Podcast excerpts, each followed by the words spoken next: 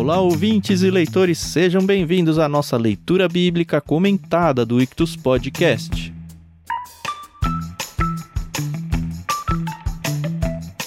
Eu sou o Thiago André Monteiro, arroba Vulgutan, estou aqui com a Carol Simão e o Thiago Moreira. Hoje a Carol com um microfone novo. No próximo episódio, se Deus quiser, os três com um microfone novo, hein? Tudo bem? Oi, pessoal, tudo bem? Pois é, aqui a gente tá tentando ficar profissional, né?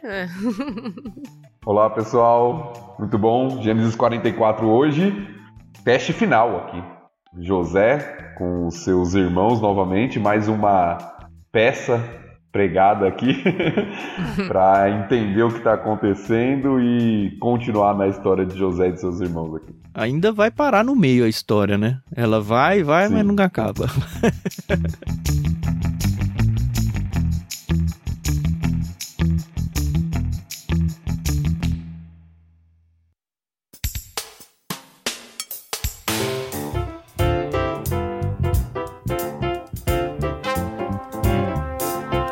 texto da NVT, que a gente agradece a Mundo Cristão por emprestar pra gente aqui, ele faz a quebra desse capítulo 44 em duas partes. Como a Carol, se eu não me engano, não fez leitura no último episódio, ela que vai ler essa primeira parte e eu vou ler a segunda. A gente vai fazer a pausa entre o 17 e o 18. Vamos lá então? Vamos lá.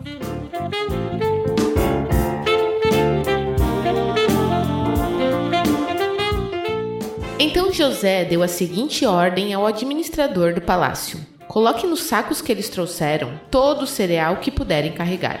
E coloque o dinheiro de cada um de volta no saco. Depois, coloque meu copo de prata na boca do saco de mantimento do mais novo, junto com o dinheiro dele. O administrador fez tudo conforme José ordenou. Assim que amanheceu, os irmãos se levantaram e partiram com os jumentos carregados. Quando haviam percorrido apenas uma distância curta e mal haviam saído da cidade, José disse ao administrador do palácio: Vá atrás deles e detenham-os. Quando os alcançar, diga-lhes: Por que retribuíram o bem com o mal? Por que roubaram o copo de prata do meu senhor, que ele usa para prever o futuro? Vocês agiram muito mal. Quando o administrador do palácio alcançou os homens, repetiu para eles as palavras de José. Do que o senhor está falando? disseram os irmãos. Somos seus servos e jamais faríamos uma coisa dessas. Por acaso não devolvemos o dinheiro que encontramos nos sacos? Nós o trouxemos de volta da terra de Canaã. Por que roubaríamos ouro ou prata da casa do seu senhor? Se encontrar o copo de prata com um de nós, que morra quem estiver com ele. E nós, os restantes, seremos seus escravos. Sua proposta é justa, respondeu ele. Mas apenas aquele que roubou o copo de prata se tornará meu escravo. Os outros estarão livres. Sem demora, eles descarregaram os sacos e os abriram. O administrador do palácio examinou a bagagem de cada um, começando pelo mais velho até o mais novo. E o copo foi encontrado no saco de mantimento de Benjamim. Quando os irmãos viram isso, rasgaram as roupas. Depois colocaram a carga de volta sobre os jumentos e retornaram à cidade. José ainda estava em seu palácio quando Judá e seus irmãos chegaram, e eles se curvaram até o chão diante dele. O que vocês fizeram? exigiu ele. Não sabem que um homem como eu é capaz de prever o que vai acontecer? Judá respondeu: Meu senhor, o que podemos dizer? Que explicação podemos dar? Como podemos provar nossa inocência? Deus está nos castigando por causa de nossa maldade. Todos nós voltamos para ser seus escravos, todos nós, e não apenas nosso irmão com quem foi encontrado o copo de prata. José, no entanto, disse: Eu jamais faria uma coisa dessas. Apenas o homem que roubou o copo será meu escravo. Os outros podem voltar em paz para a casa de seu pai.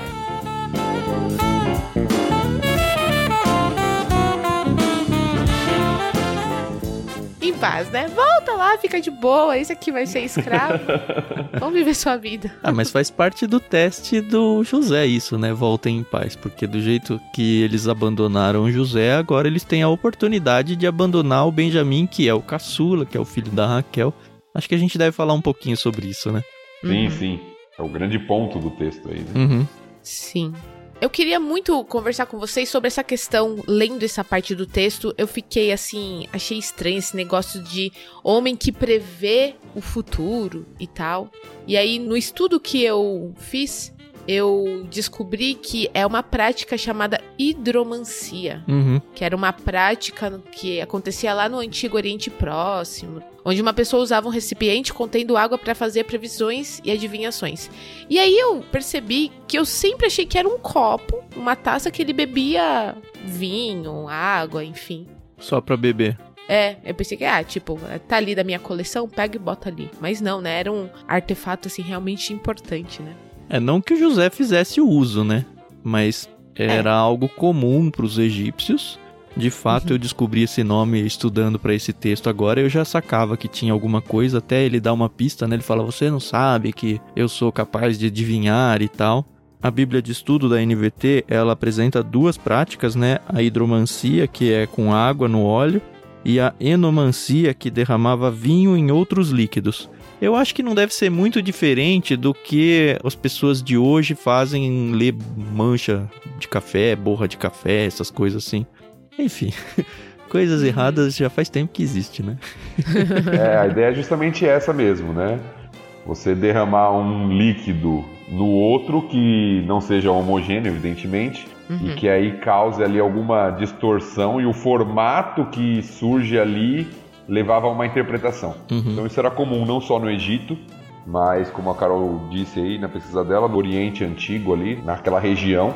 Então era uma prática comum que pessoas de autoridade faziam, que era o cargo de José aqui, Uhum. no caso. Não quer dizer que José fazia uso disso, mas pelo menos era comum e não seria estranho tanto para os egípcios quanto para as pessoas que estavam acostumadas com povos que tinham essa prática. Então, para os irmãos de José não seria estranho que um governador do Egito tivesse essa, entre aspas, capacidade de prever o futuro por meio desses métodos aí. Uhum. E é interessante não só a taça, mas o dinheiro que eles devolvem, né? Eles tentaram trazer de volta o dinheiro da primeira compra. E agora na segunda compra, José de novo fala: Ó, coloca o dinheiro lá de volta. Eu acho que, como já estava montada a arapuca, né, para eles serem pegos, dessa vez não era só para deixar o dinheiro ali, era para intensificar ainda mais a questão do roubo, eu acho. É interessante que o texto mostra que os sacos, né, com cereais que José manda o administrador lá colocar, vai cheio, né, o quanto eles poderiam carregar, Uhum. vai o dinheiro e aí tem a questão do copo, né, de prata aí que nós falamos, que vai na sacola lá no saco de Benjamim.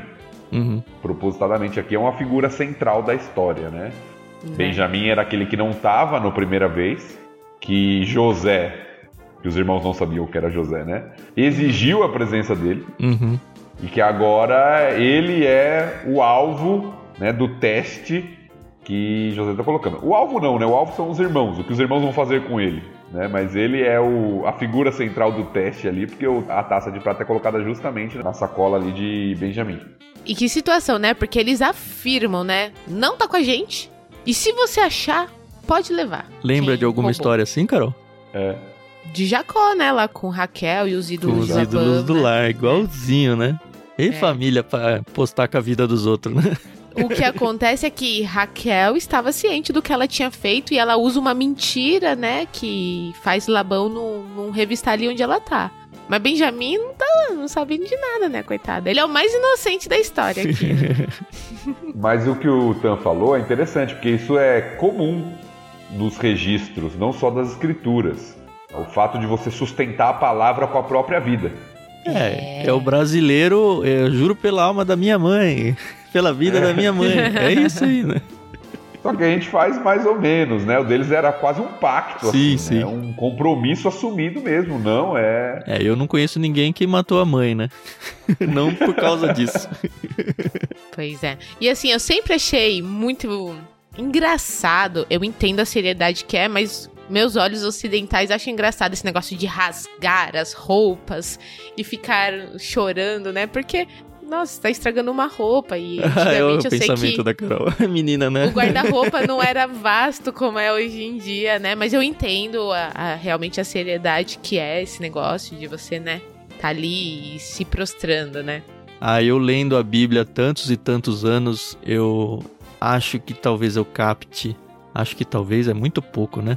Mas, enfim, Eu gosto muito dessa expressão rasgar as vestes assim. Hoje, na minha cabeça, ele traz um negócio muito intenso. Eu acho que pela repetição de leitura e pelas tantas e tantas vezes que aparece, não é um negócio leviano assim, um negócio, ah, tô triste, rasgo a roupa, sabe? É um negócio que puxa vida, agora, agora ferrou.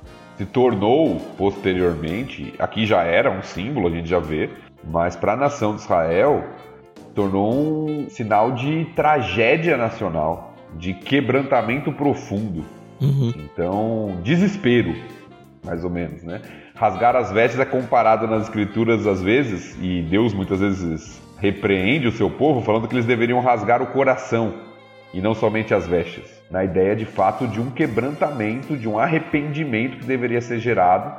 E geralmente essa esse símbolo, vamos colocar aqui, de rasgar as vestes, e que envolve às vezes pano de saco, cinzas e uma série de coisas, envolvia realmente uma tragédia até nacional às vezes. Uhum. Quando o povo perdia uma batalha, era levado como escravo, algo trágico assim acontecia, era algo que o povo fazia. Eu fico me perguntando se com o passar do tempo a coisa não se tornou, pelo menos para os líderes lá de Israel, um ato público com um viés político. Estou falando isso porque ontem mesmo eu estava lendo um trecho dos evangelhos quando Caifás interroga Jesus. E aí Caifás pergunta para ele se ele era o Messias e estava tentando achar algum tipo de argumento para condenar ele à morte. E aí quando Jesus fala que ele é o filho de Deus para Caifás, Caifás rasga as vestes. E aí ele tá num contexto público e tal, mas me soa estranho ali, porque a gente sabe que, enfim, o Caifás estava tentando armar uma arapuca para Jesus, e eu acho que foi muito mais um ato público para chocar as pessoas que estão em volta do que qualquer luto ou qualquer coisa muito grave que de fato ele sentiu. Não sei. Eu acho que tem envolvido isso, né? Mas era a questão da blasfêmia, né? Uhum. É, e ele como sumo sacerdote, que estava né? blasfemando, né? Sim. Uhum.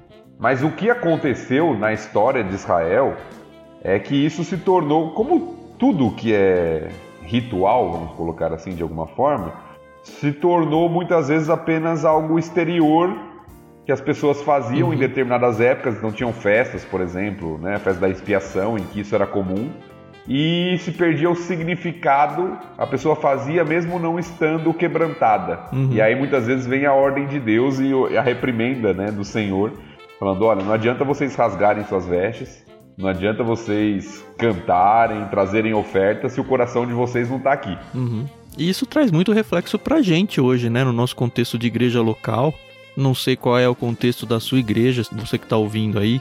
Não estou dizendo que é sempre, mas o risco de a gente se expressar corporalmente sem tal coração acompanhando é muito grande, pelo simples fato de que a gente repete isso o tempo todo. Isso aí pode pensar no momento de louvor, você pode pensar na sua oração diária, que muitas vezes a gente faz a oração, termina a oração e nem lembra o que falou, simplesmente porque a coisa se tornou mecânica, né?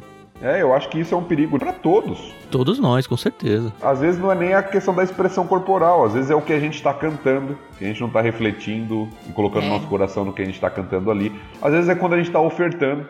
Só vai lá no automático. A gente tá fazendo simplesmente, é, no automático. Lendo a Bíblia como se fosse um Até livro ouvindo qualquer. a palavra. É. É, então eu acho que isso é um cuidado para todos nós. Como é que você lida com isso, Thiago? Esse é um pop-up, tem nada a ver com o texto, né? Mas você é pastor, né? E com certeza, estando lá na frente, você pega situações onde a pessoa tá lá pescando, às vezes até dormindo, às vezes mexendo no celular, eu sei lá o que. Dá um, sei lá como que você trata isso, não dá um ruim assim no seu coração, ou você fala, pô, mas preparei aqui, e a pessoa é, não tá nem aí. Eu acho que a gente acaba aprendendo a lidar com isso com as duas situações, eu te diria duas situações no seguinte sentido: tanto daqueles que parecem desinteressados em algum momento, quanto daqueles que parecem super interessados. Né? Porque você também consegue perceber, você tem algumas reações que é interessante quando você está pregando e certas pessoas têm aquele ar de expectativa, né? de uhum. compreensão e de interação, e certas pessoas têm aquele ar mais desinteressado. Eu acho que, é claro, quando a gente está pregando, ensinando, nosso objetivo, ou um dos nossos objetivos, é realmente que as pessoas entendam e sejam tocadas de alguma forma, transformadas pela palavra que está sendo pregada. Mas eu, uma coisa que eu entendo e que eu sempre tento trabalhar no meu coração é que o que Deus exige, espera de mim é fidelidade, e aquilo é minha forma de adorar o Senhor. Eu devo fazer da melhor maneira uhum. possível, mas que os resultados, no final das contas, não dependem de mim. Legal. A compreensão ou até o interesse das pessoas, ele pode ser instigado e a gente tem que tentar apresentar da melhor forma possível para que isso seja de fato algo que as pessoas compreendam e, e faça sentido para a vida delas.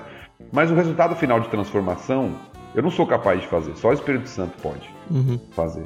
Então eu acho que é um pouco de humildade, descanso na soberania de Deus e tentar dar o meu melhor, com excelência. Uhum. Eu acho que isso nos protege tanto do poxa, todo mundo gosta do que eu prego, ou poxa, ninguém gosta do que eu prego.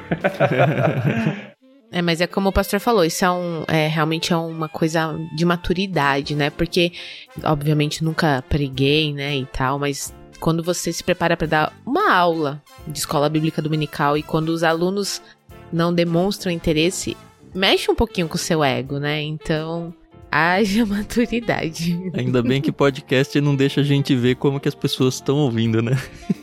É. A gente só vai jogando as sementes. Aí o que, que vai acontecer embaixo da terra aí é com Deus, é isso. É isso aí.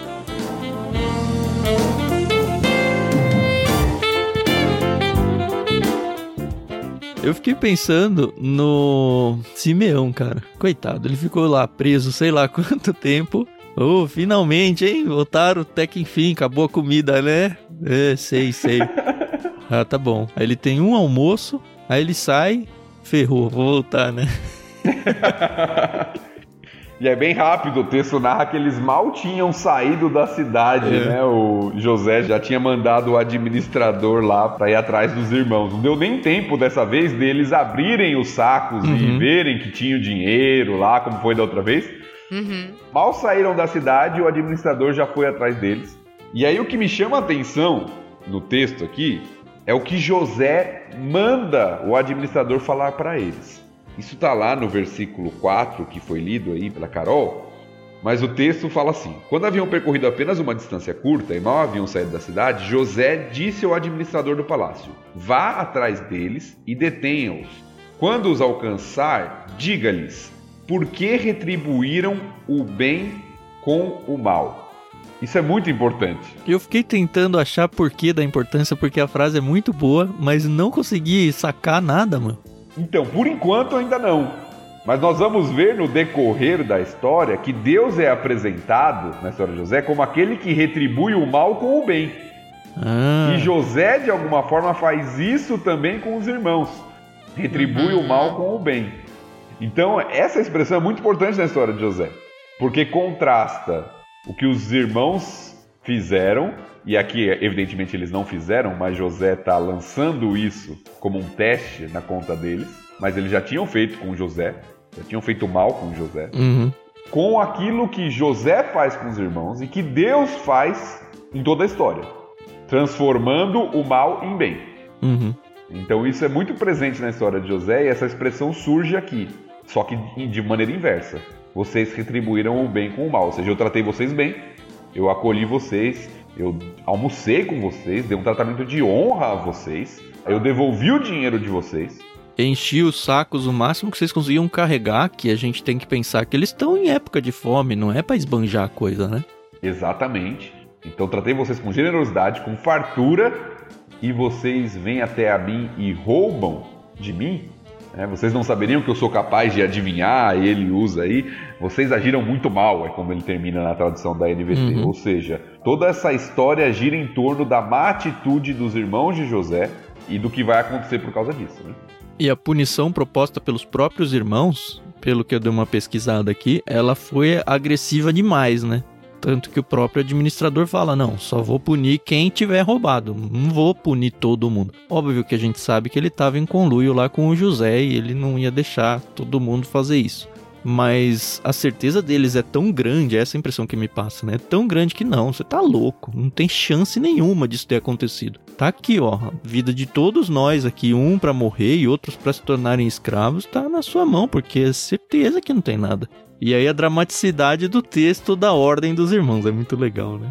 Né? Eles tinham essa convicção, né? Eles falam, nós somos seus servos, jamais faremos uma coisa dessa. E aí eles jogam pro extremo, né? Que morra se achar com alguém aqui, todos nós seremos escravos se isso acontecer. Ou seja, é uma fala que quer demonstrar o seguinte: não tá com a gente, isso é loucura.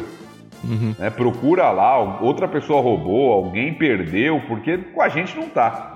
Eles tinham essa convicção. E a ciência, né, de que tudo que eles estavam passando era castigo de Deus, né? Eles falam aqui, né? Deus está nos castigando por tudo que nós fizemos, né? Então, eles sabem, né? Eles sabem como eles são bonzinhos, né? Como eles buscam a Deus de todo o coração. é, o que me passa aqui é que ao longo da história, eles ainda ficam tentando esconder o que eles fizeram para José. Entre eles, não. Mas eles não verbalizam isso, eles não, não contam de fato o que fizeram para José para ninguém. E na cabeça deles é, poxa, Deus está cobrando isso não só as consequências, mas que a gente reconheça que fez isso. Até porque nessa passagem tem alguém entre eles que não sabe também o que aconteceu com José. O Benjamim, né? Benjamim. Benjamim, a gente sempre lembra que Jacó foi enganado, mas Benjamim também não sabe. Certamente não sabe. Uhum. É, os irmãos não contaram para ele o que fizeram com o irmão dele. Benjamim acha que o irmão tá morto. Uhum. Benjamim acha que José morreu. E encontrando a taça, eu acredito que a reação natural dos irmãos, pelo menos com o coração que eles tinham, era: pô, Benjamim, do mesmo jeito que eles não gostavam do José, né? A gente colocou nossa vida aqui em risco e você me dá uma dessa, meu? Não sei se eles pensaram que foi uma armação. Eles jogam para Deus, pô, Deus tá castigando a gente, mas é interessante ver que em nenhum momento tem de fato um resquício de culpa para Benjamin. Eles falaram, pô, Benjamin, você sacaneou a gente aqui. Não, eles jogam isso para Deus mesmo, ó. Não foi Benjamin, apesar de estar no saco dele. É legal a expressão, não só a expressão, né, mas esse trecho todo onde eles falam quando eles tentam se justificar, é, o texto é meio que eles falando, mas. Uh, uh, é, mas. Uh, eles não têm o que falar. O que, que a gente vai dizer, né? Não tenho todos os argumentos aqui estão contra nós, a gente sabe que não foi a gente, mas não tenho como te explicar isso, sabe? Tá aqui. e aí? É, e é interessante duas questões aqui no texto.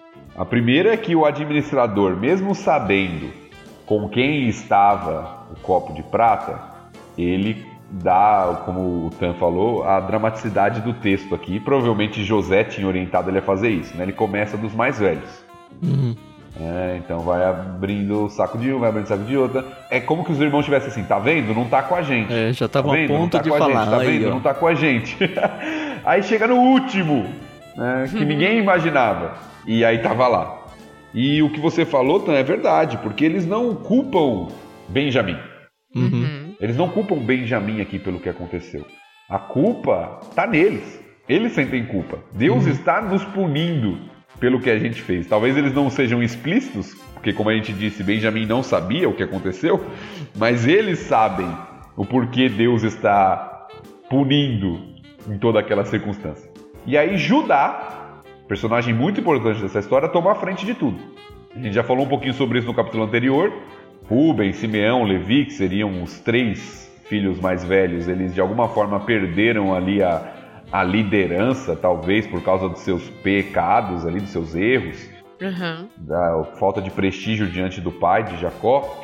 E agora Judá assume a liderança de todo o processo. Mas é uma redenção para ele aí, né? Na verdade é o texto que a gente ainda vai ler, né? Mas ele não foi um santinho até agora, né? Teve o caso da nora dele lá, enfim. Eu acho que é uma redenção e mais do que isso, a gente ainda vai falar. Talvez seja aquela questão de tipo e antitipo lá, é uma prévia do que viria com Cristo, mas vou guardar para segunda parte. sim, sim. É interessante porque ele fala assim: o, o que o administrador tinha proposto é: olha, quem roubou, com quem eu achar o copo de prata, vai ser meu escravo. Judá uhum. fala assim: não, todos nós seremos escravos, vamos voltar todo mundo. E aí Simeão deve ter ficado triste, como o Tan falou, né? Acabei de sair da Bom, prisão, agora eu vejo vocês, eu, de novo, eu volto né? nem que seja sozinho. Coitado. E aí José dá a deixa, para terminar essa parte aqui a gente avançar, ele dá a deixa para os irmãos abandonarem Benjamim. É o teste. Uhum. Fala, eu jamais faria uma coisa dessas. Apenas o homem que roubou o copo será meu escravo. Os outros podem voltar em paz para a casa de seu pai. Ou seja, José fala assim: ó, tá aqui, ó. Vocês não vão ser culpados, foi ele que roubou. Podem voltar para a casa do pai de vocês. Ou seja, vocês vão tratar Benjamim, vão abandonar a Benjamim da mesma forma que me abandonaram? Esse é o teste. Uhum. Eu acho que aqui teve duas deixas para eles deixarem o Benjamin. Porque quando eles estão lá com o, o, administrador ainda, que não está junto com o José, né? Eu acho que já, pelo menos para mim, parece que já deu a deixa de que, olha, eu vou pegar o Benjamin, podem seguir viagem aí. E aí eles já voltam todos, e aí tem essa segunda conversa aí com o José, onde eles falam: não, não vai rolar, não. A gente não vai largar ele e aqui. a sugestão de José, né? É. José faz essa sugestão. Ele fica aqui, vai ser meu escravo, vocês podem voltar.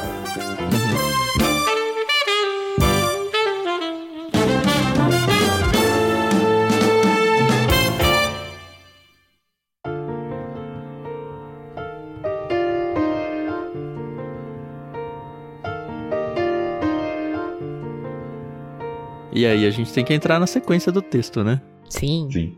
Então vamos. Eu vou continuar a leitura do 18 até o final.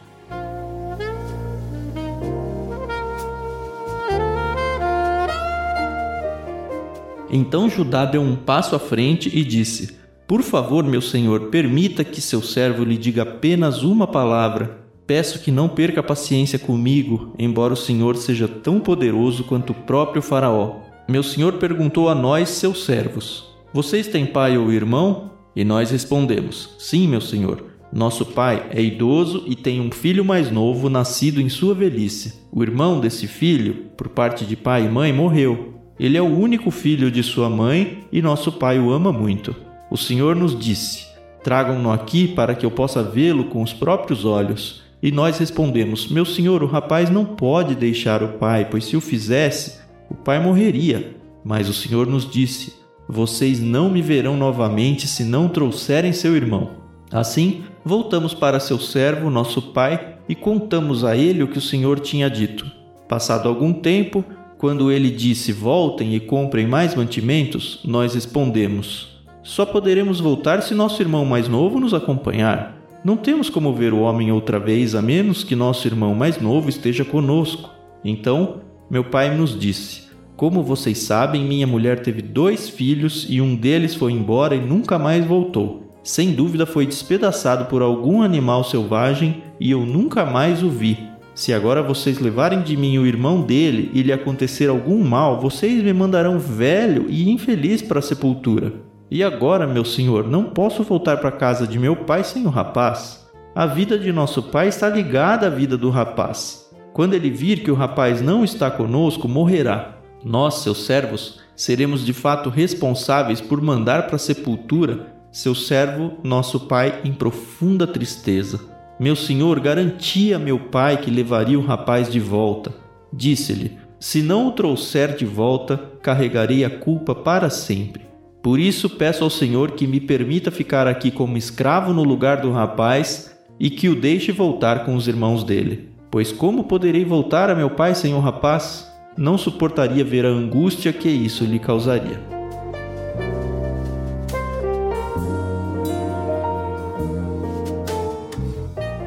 Na verdade, eles já tinham visto isso uma vez, né? A angústia do pai no caso do José, e a gente viu quanto que o Jacó realmente sofreu ali.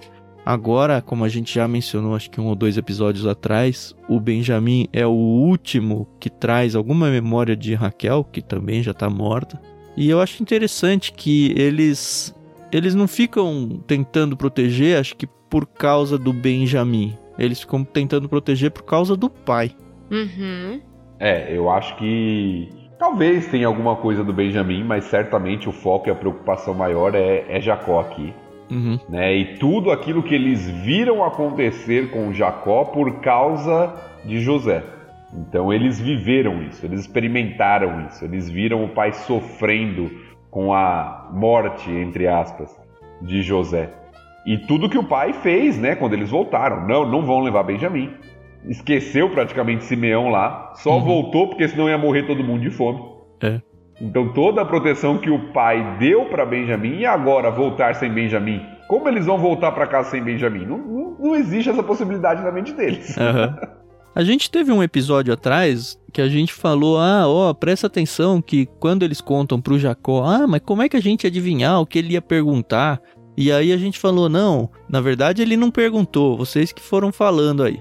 Lembra? Uhum. Vocês que se entregaram aí. Mas o discurso aqui diante do José, né? Que eles não sabem que é, mas. É eles falando a mesma coisa. Ó, o senhor perguntou pra gente se a uhum. gente tinha pai, se a gente tinha irmão.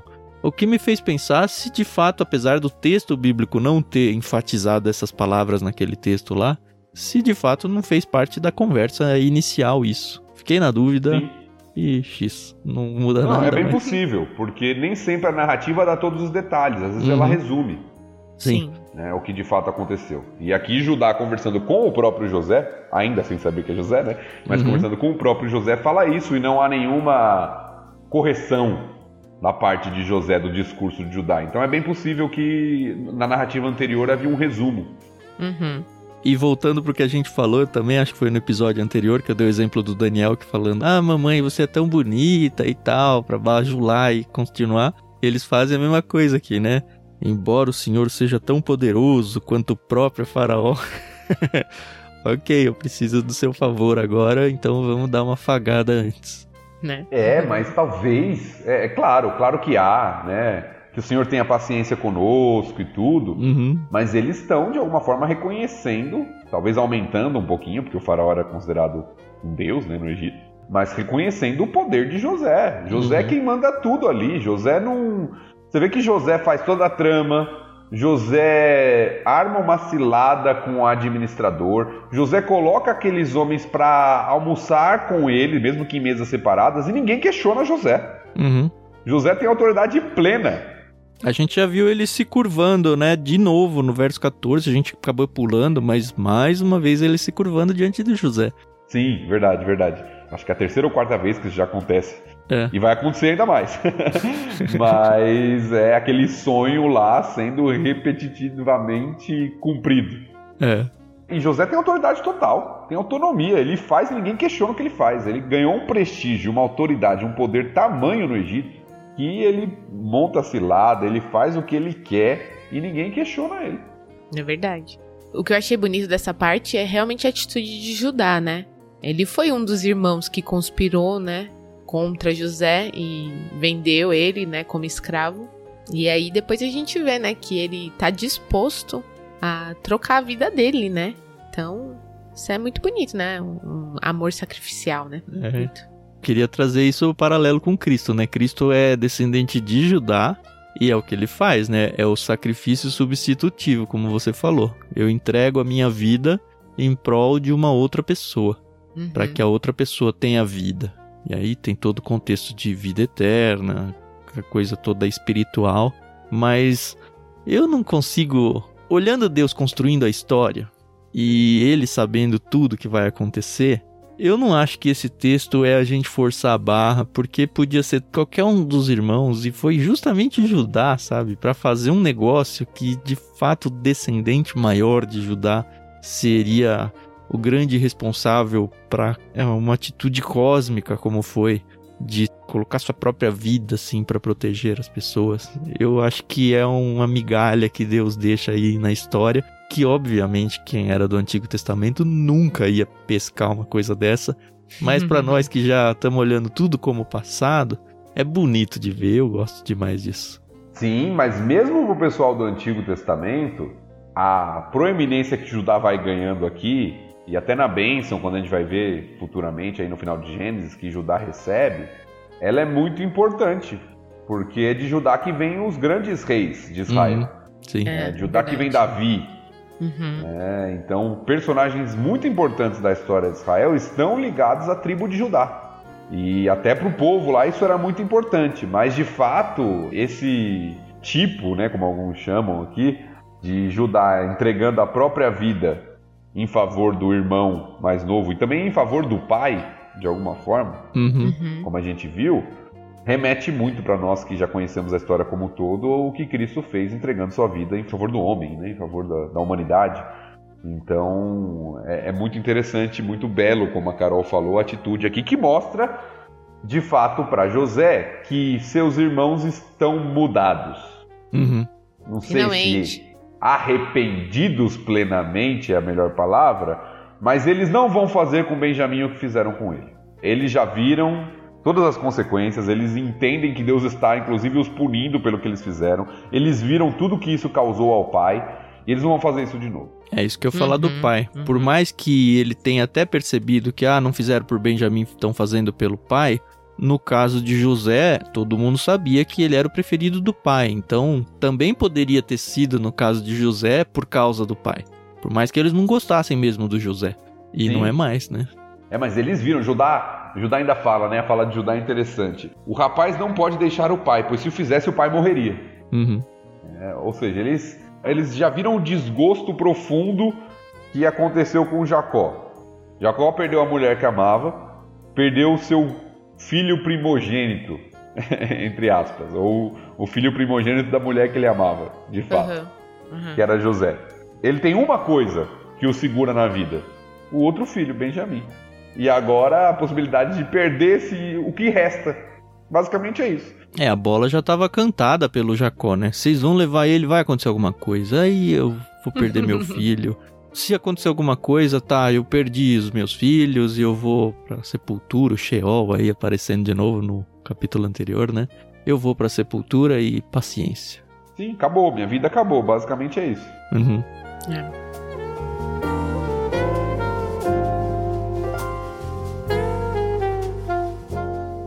E esse capítulo termina sem fim, né? De novo. Nossa, imagina a tensão da situação, né? É, já pensou quem tá acompanhando aqui o LBC e não conhece a história, Carol? Vai segurar para ler o próximo capítulo até semana que vem? né? Agora, uma coisa, só pra gente fechar, uma coisa que eu acho interessante do texto, tentar imaginar, é José ouvindo o relato dos irmãos que ele tinha morrido. É, é engraçado, né? É irônico é, chega a ser engraçado, porque os irmãos falam com ele, ó, o irmão deste filho por parte de pai e mãe morreu. Uhum. E José tá lá, impassível, né? Tendo que ficar quieto para não se revelar ainda, ele ainda não quer se revelar aos irmãos, não é o momento ainda, isso vai acontecer no, no próximo episódio aí, dando um pequeno spoiler. Mas José ouvindo da boca dos irmãos que o haviam traído e vendido que ele estava morto. Uhum, mas eles não disseram que um animal matou. Eles disseram que o Jacó achava que um animal tinha matado. Sim, mas Judá antes já tinha dito que ele estava ah, é? morto, lá no Sim. 20. Né? O irmão desse filho. O que eu tô tentando mostrar é que essa história do José, que nunca foi super resolvida aí, nada resolvida, aliás, né? Eles meio que estão trazendo o discurso para mais perto de que, olha, não é que talvez ele tenha morrido. É, o discurso está começando a mudar. Não vai dar tempo de mudar tudo, que a gente já sabe que no próximo capítulo o José realmente vai, vai se revelar. E aí não tem nem mais por que falar. É. Mas eu acho que os irmãos estão meio com medo de falar que eles mataram, ou que ele tá morto, sei lá. E acabou. Sobe os créditos, Carol, é isso? É, exato.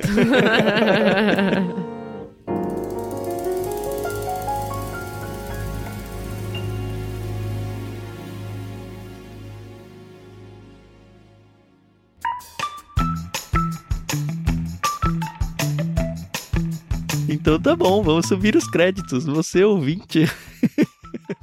Você ouvinte que não conhece o Clube Ictus, nós somos um clube de leitura.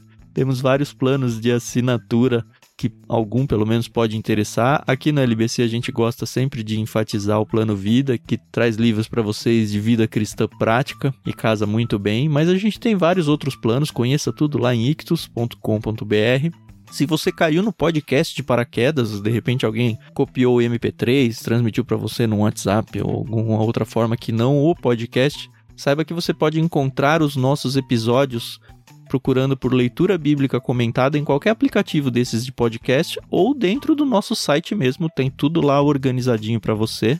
Fica aí o convite, bem facinho de participar.